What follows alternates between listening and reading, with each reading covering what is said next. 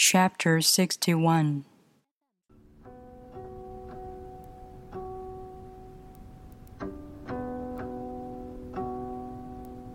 When a country obtains great power, it becomes like the sea. All streams run downward into it.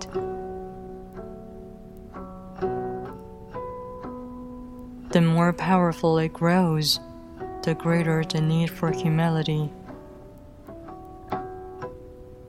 Humility means trusting the Tao, thus never needing to be defensive.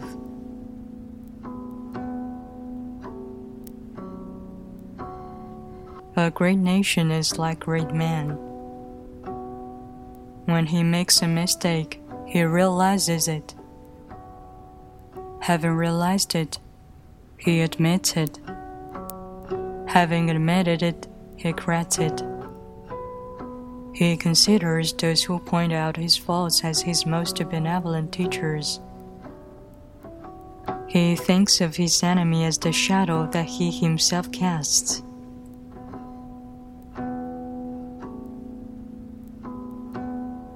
If a nation is centered in the Tao, if it nourishes its own people and doesn't meddle in the affairs of others, it will be a light to all nations in the world.